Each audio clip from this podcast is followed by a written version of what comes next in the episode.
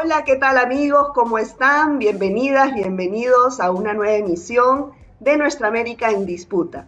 Les saluda Verónica Insausti y desde ya les invitamos a participar con sus comentarios y preguntas en esta entrevista a través del Facebook Live de Nuestra América TV y Telesur. Bueno, en esta ocasión nos acompaña Enrique Daza, él es analista político de Sede Trabajo Colombia. Muchas gracias, Enrique, por estar aquí. Hola, Verónica, muchas gracias por la invitación. Bueno, justamente hemos eh, sido testigos eh, hace una semana que, eh, bueno, de, sendas marchas en todo Colombia, no solamente en Bogotá, de trabajadores, también días antes estuvo la minga indígena en Bogotá, y pero ¿qué ha hecho el gobierno? ¿Los está escuchando? ¿Qué está pasando en estos momentos en Colombia? Cuéntanos, em, Enrique, eh, ¿cuál es, eh, ¿cómo se ha acentuado la crisis económica y social con la pandemia en Colombia?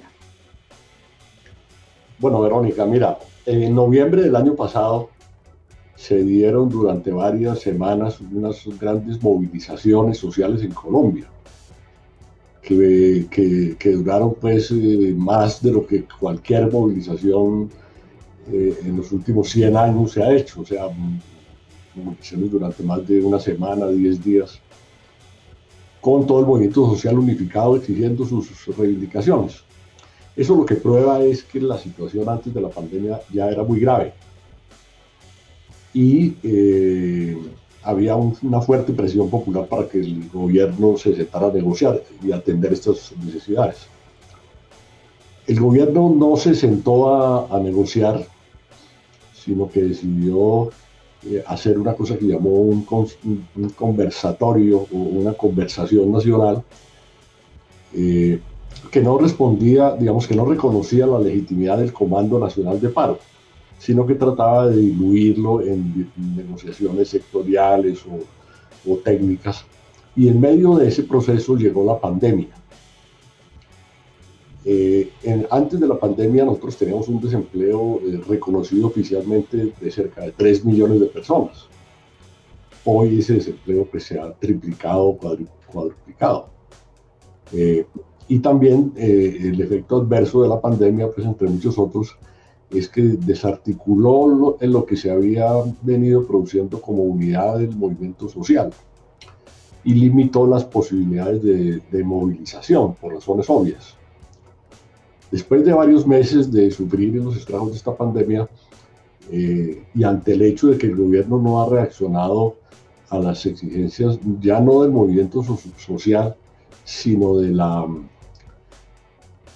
de la crisis económica en general, pues la quiebra de las empresas, el aumento de la informalidad, el aumento del desempleo, entonces ha venido produciendo una reanimación del movimiento social que se expresó en la movilización del pasado 21. Eh, del, pasado 21.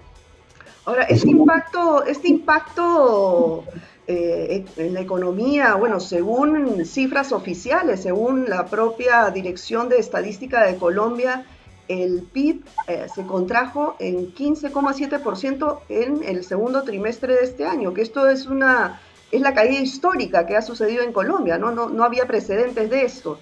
Como tú bien mencionas, eh, se han incrementado los desempleos. Entonces, ¿cuáles han sido eh, las medidas que ha tomado el gobierno de Iván Duque respecto a, esta, a, la, crisis acentuada, digamos, que ya venía antes de la pandemia?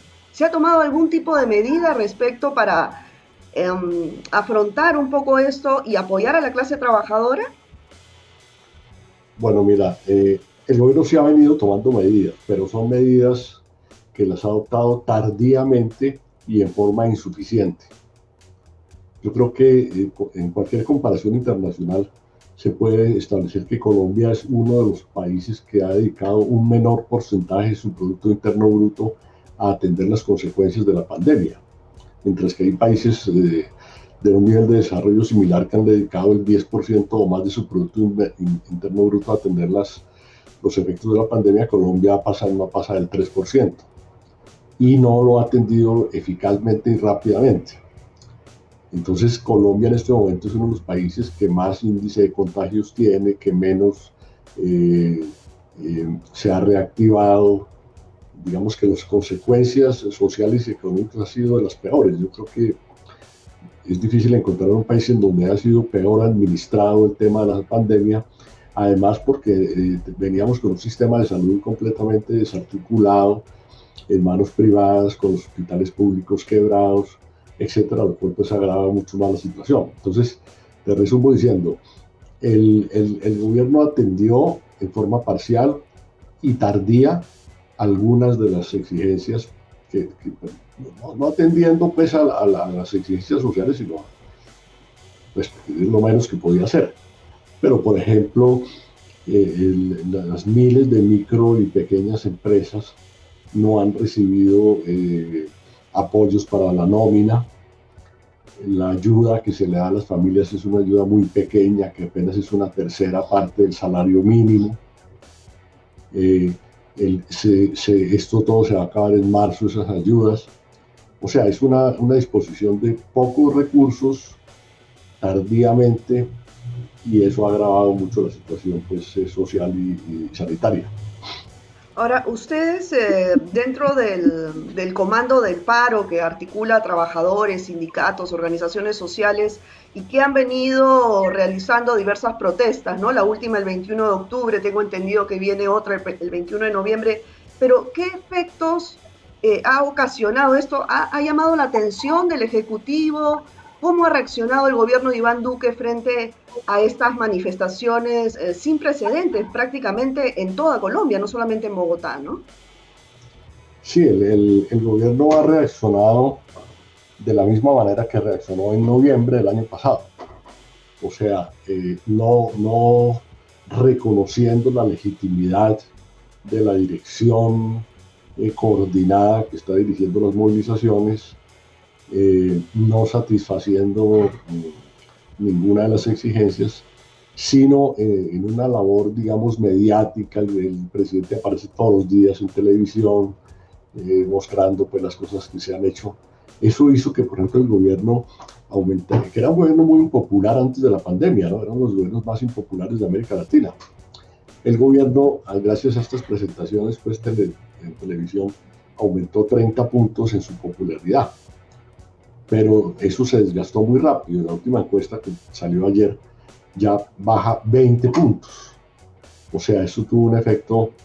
Eh, eh, el gobierno ha reaccionado en forma eh, mediática sin reconocer la legitimidad de las organizaciones que han hecho la protesta y también con un espíritu autoritario. ¿En qué sentido? El gobierno ha venido haciendo decreto, tomando una cantidad de medidas por decreto que no pasan por el Congreso de la República, ha venido nombrando dentro de todo el aparato institucional del país, la Procuraduría, la Fiscalía, todas las instancias, ha venido eh, escogiendo gente de, de sus allegados más cercanos, quitando el espacio al control político, a la fiscalización y a todas estas cosas. O sea, hay una, una tendencia, digamos, bastante autoritaria que mm, podríamos denominar una cierta eh, posición populista, en el sentido de pensar que con apariciones en televisión y decretos eh, del Ejecutivo es posible resolver eh, los temas de, popularidad. Los temas sociales es obvio que no se están resolviendo. Bueno, pero es obvio también el malestar de la sociedad en general, ¿no? También días antes al último paro llegó la, minga indígena en una marcha de sacrificio hasta Bogotá exigiendo el, cese de la violencia de la cual son víctimas eh, y, la inacción del Estado y sin embargo ni siquiera fueron recibidos ni escuchados. Entonces, esto, este tipo de, actitudes de Iván Duque y su gobierno no pueden producir quizás en un futuro inmediato una sublevación como lo que vimos en Chile el año pasado o crees que esto más bien va a, reforzar la represión y la persecución contra líderes sociales y políticos? ¿Cómo ves este futuro cercano, digamos? La la que se vivía en Chile ya se vivió en Colombia en noviembre del año pasado. ¿Sí? Eh, pero no fue consecuente, digamos, ¿no? Manifestaciones eh, nacionales durante varias semanas de todos los sectores, incluyendo sectores que nunca habían participado en la lucha social, sectores de capas medias, mucha juventud. Lo que estamos en este momento es eh, ante una, un reinicio de eso que hubo en noviembre. Un reinicio que va eh, avanzando lentamente. No, no, en esto de las luchas sociales es muy difícil hacer pronósticos exactos, pero yo sí podría decir que la situación económica y social da para eso. La voluntad del movimiento social también da para eso. La incapacidad del gobierno eh, también da para eso. ¿sí? Pero que eso se logre configurar depende pues de una cantidad de factores eh, subjetivos y, la misma tema de la pandemia y la labor pues, de los medios de comunicación, etcétera. Pero yo creo que todo el mundo está avanzando en la dirección de que si no hay una fuerte movilización social, este gobierno es un gobierno incapaz eh, y autoritario, pues no va a tomar ninguna medida. Entonces hay que, digamos, hay, hay, yo creo que claridad en que hay que hacer una presión más fuerte del gobierno. Claro, ahora el Comando del Paro ya ha preparado una agenda de emergencia con nueve puntos principales que el Estado tendría que asumir. ¿Cuáles son estos, esos puntos de emergencia que requiere la población colombiana? Sí, digamos, eh, el, Comando de Paro había presentado el año pasado un pliego muy detallado de una gran cantidad de reivindicaciones de todos los sectores, pues, en los sectores campesinos, indígenas, estudiantes, etc. Pero el comando de paro decidió eh, reducir esto a nueve puntos esenciales, que tienen que ver con qué. Tienen que ver primero con el empleo, que es el problema más importante, que es asegurar los, empleos, subsidiar las nóminas, eh, todo, todo, lo, referente, digamos, a garantizar las condiciones de un empleo decente de que no se pierdan más empleos y de que no se aproveche la, la, pandemia para debilitar pues, la planta laboral o los derechos laborales, etc. Ese es digamos, un aspecto muy importante.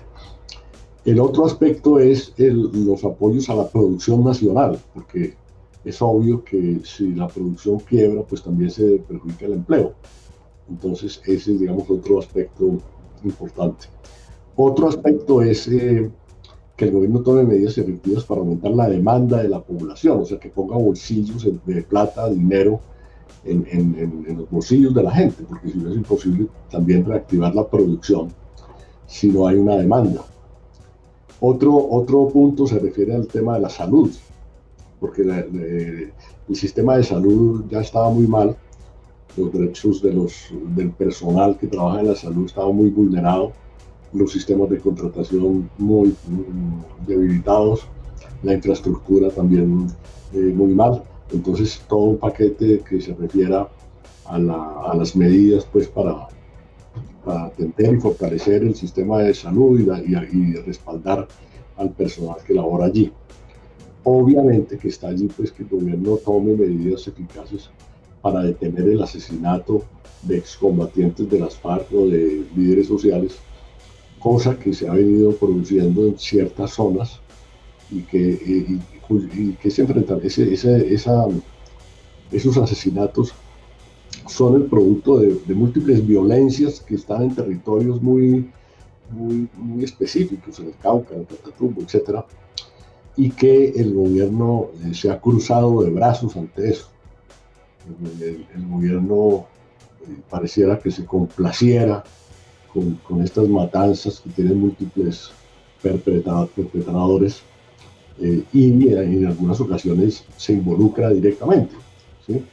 Pero el, problema, digamos, de fondo es que el gobierno no ha eh, llenado el vacío de Estado, el vacío social, institucional, que, ande, que, existe pues, eh, desde hace décadas en ciertas regiones y que fue aprovechado por los actores armados para crear poderes eh, de hecho.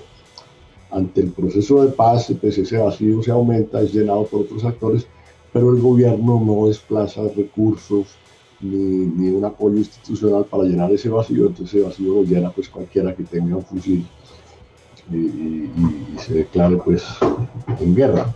Entonces esa es también una exigencia del, comando de paro y es que pues que el gobierno actúe eficazmente para que cese el asesinato de dirigentes sociales y de agentes eh, eh, reincorporados de, la guerrilla. Ahora, de eh, todos esos puntos, ¿ha tomado alguno en consideración el gobierno de Duque? No, el gobierno lo que responde es que todo eso lo está haciendo. Ah, bueno, y mientras tanto, ¿cómo, cómo es la relación con la élite em, tradicional, conservadora, la élite económica colombiana?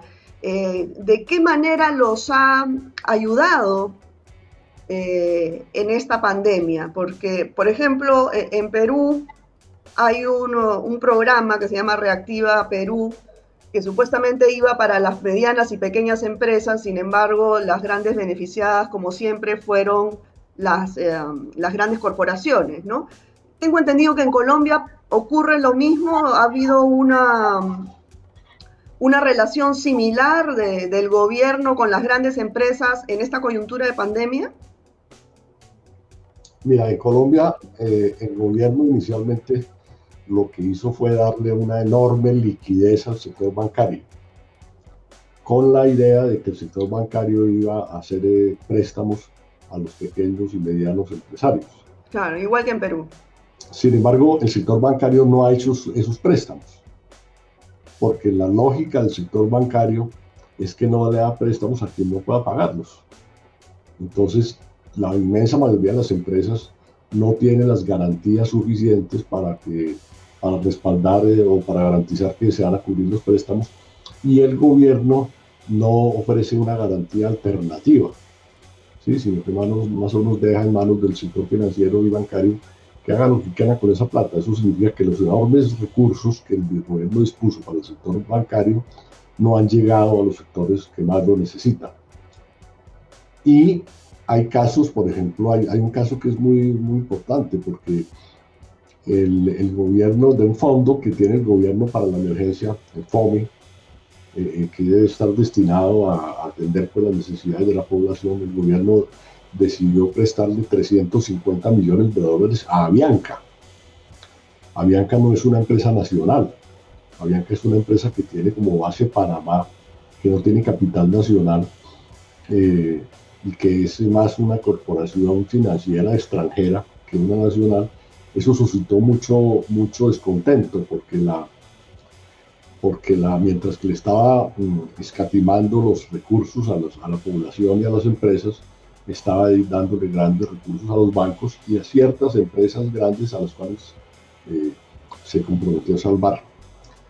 Yo creo que está claro que el gobierno prefiere salvar a los bancos pues, y a las grandes empresas que salvar a las pequeñas y medianas empresas y aumentar la capacidad de, de consumo de la población. Eso está totalmente claro. Y el tema del impuesto a las grandes fortunas, que hay una campaña a nivel mundial y se está tratando de poner en agenda de los, de los gobiernos latinoamericanos, ¿cómo, ¿cómo lo ves en Colombia? ¿Es factible que finalmente se pueda aplicar un impuesto a las grandes fortunas? Eh, mira, el problema que hay es que mm, la primera discusión es si se debe hacer una reforma tributaria. Entonces el gobierno dice que no. Entonces seguramente este año no habrá una reforma tributaria. La segunda discusión es si el año entrante se debe hacer una reforma tributaria. El gobierno dice que tal vez, pero no es seguro. Y el sentido de la reforma tributaria que el gobierno propondría, obviamente, va a ser una reforma al IVA, eh, va, a tener, digamos, el espíritu lógico de que es que hay que eh, reducir los impuestos para las grandes empresas porque esas son las que proveen empleo e inversión y que al reducirlo estos impuestos eso automáticamente va a provocar eh, un aumento de la inversión y el empleo. Esa tesis, que no es nueva, es una tesis que lleva pues varios lustros aplicándose en América Latina, pues es una tesis muy equivocada. Entonces han surgido una serie de propuestas alternativas para eh, varias cosas. Uno, el impuesto a la riqueza, especialmente a la riqueza improductiva, a, todo lo que es el, rentismo. Otro, eh, hacer más progresiva la estructura del impuesto de renta. ¿sí? Otro, eliminar eh, eh, exenciones a, en sectores como la minería, por ejemplo, que tiene enormes beneficios tributarios y que no tributa lo que debe tributar y que tiene grandes ganancias. Otro, el aumento pues, de las regalías. Y hay un paquete, digamos, de medidas que puede ser propuesto por todos los sectores, entre comillas, alternativos o críticos, que seguramente van a enfrentarse en el escenario parlamentario en el, próximo año, pero que seguramente va a ser también un tema del, del, de la movilización popular. Entonces, ese, Sí, sí ahora, que, ahora que mencionas el Parlamento, el día de ayer el congresista Iván Cepeda denunció la injerencia directa del gobierno de Iván Duque sobre las elecciones, las próximas elecciones en Estados Unidos. Y bueno, mostró una serie de pruebas donde el embajador colombiano en la Florida estaba participando activamente en, la campaña por Trump.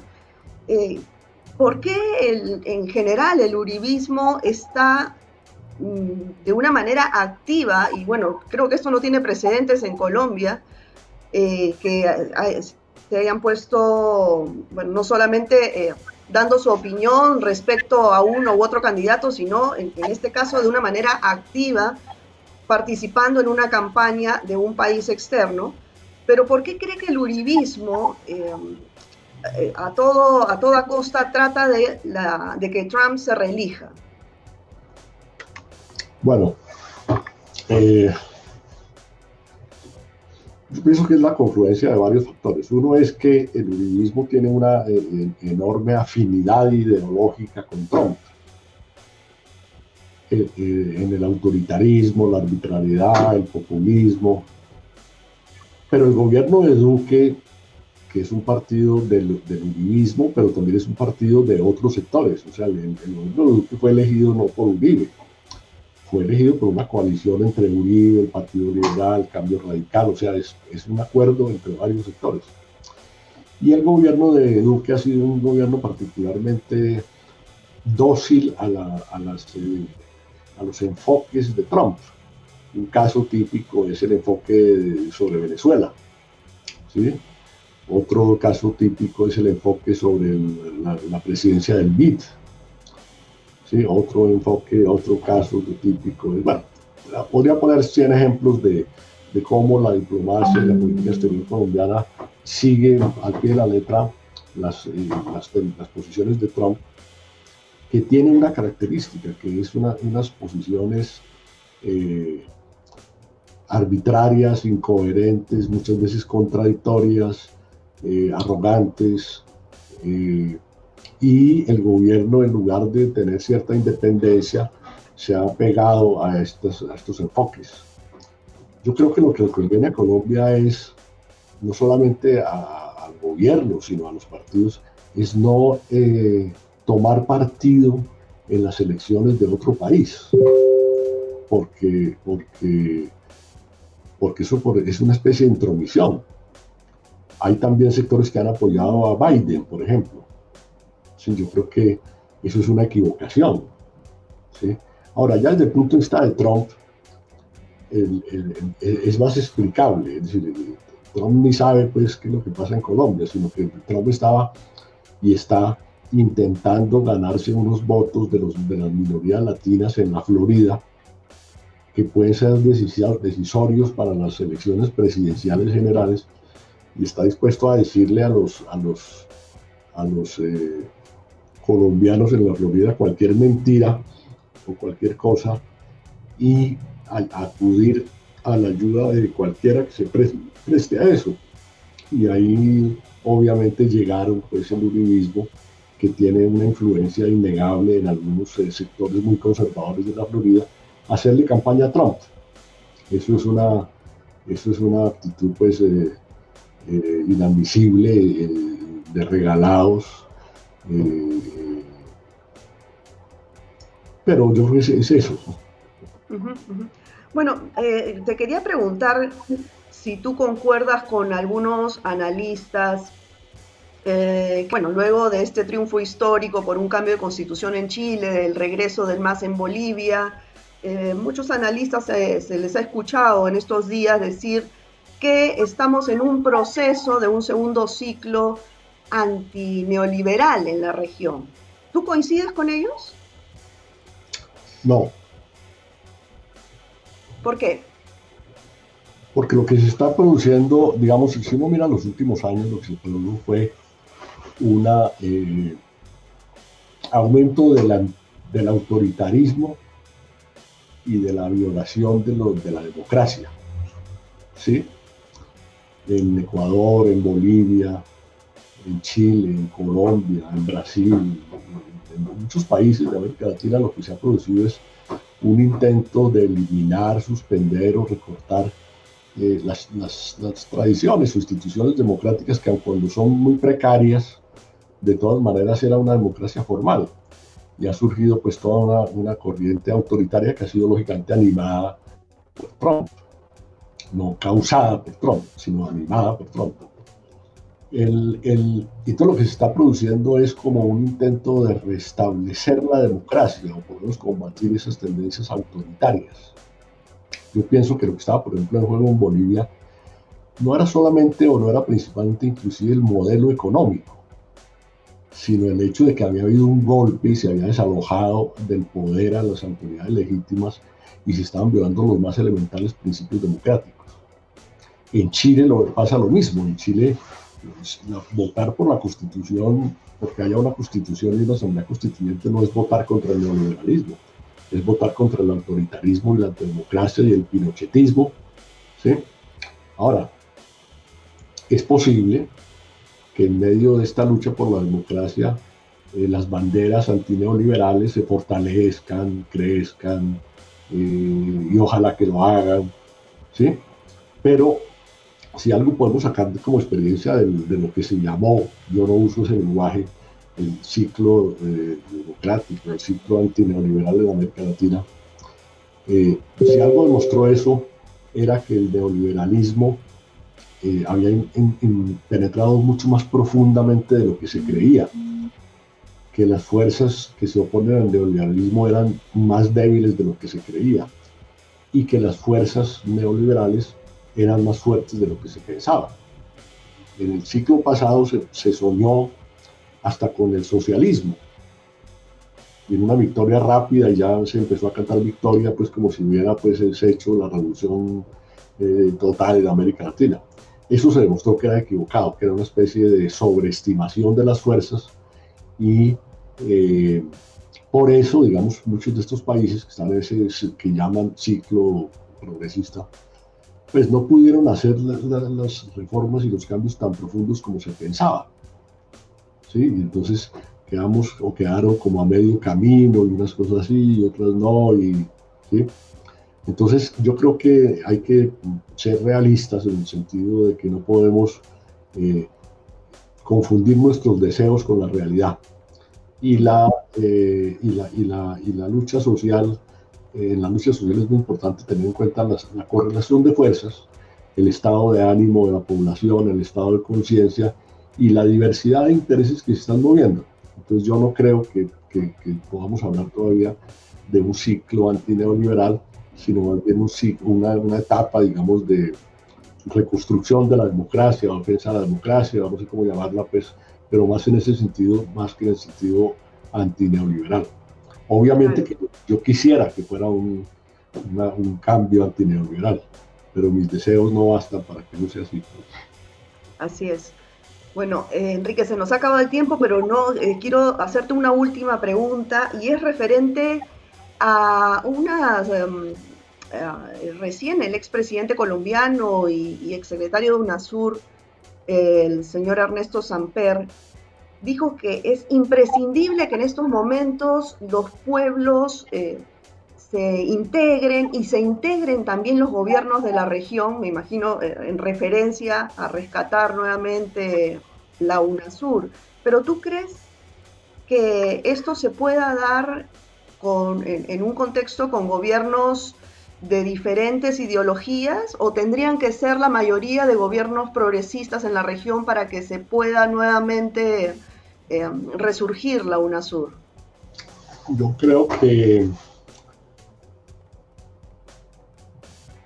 el, proceso anterior de, UNASUR y todo este proceso de integración que hubo en, alternativa, digamos el ALBA, el CELAC, etc., es un proceso que se ideologizó demasiado. ¿Sí? Es decir, en, en, el mundo moderno uno debería tener una posición de que los países deben relacionarse en la forma más cordial independientemente de la ideología de sus mandatarios porque eso hace de un proceso de integración un proceso muy inestable y muy variable y muy, eh, relativo, pues, o sea, eh, ahí se, aquí se dio un lujo de acabar de un plumazo a UNASUR sí, y montar otra cosa, pues, el, el, PROSUR y, y, y, la, a la Alianza del Pacífico en función de los caprichos de los gobernantes y más como un mecanismo de utilización política en las relaciones exteriores. Yo creo que, que lo que debería, debería, hacerse es desideologizar el tema de las relaciones internacionales, defender el punto de vista de que los países deben eh, integrarse más allá de las ideologías y de los partidos que los gobiernen, y, tener, y eso es una cosa que puede ganarse el apoyo de la población. Desafortunadamente no es así. Y con eso me refiero tanto a las tendencias de derecha como a las de izquierda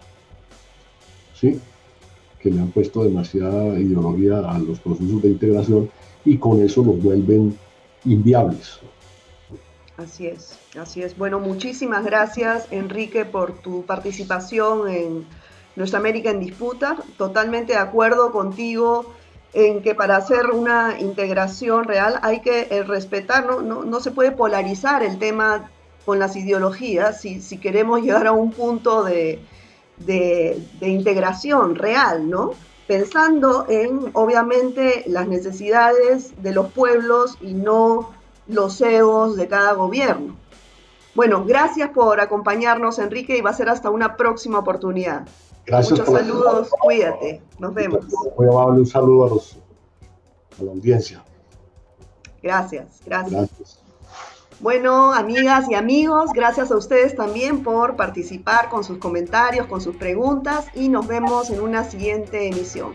Cuídense mucho, chao.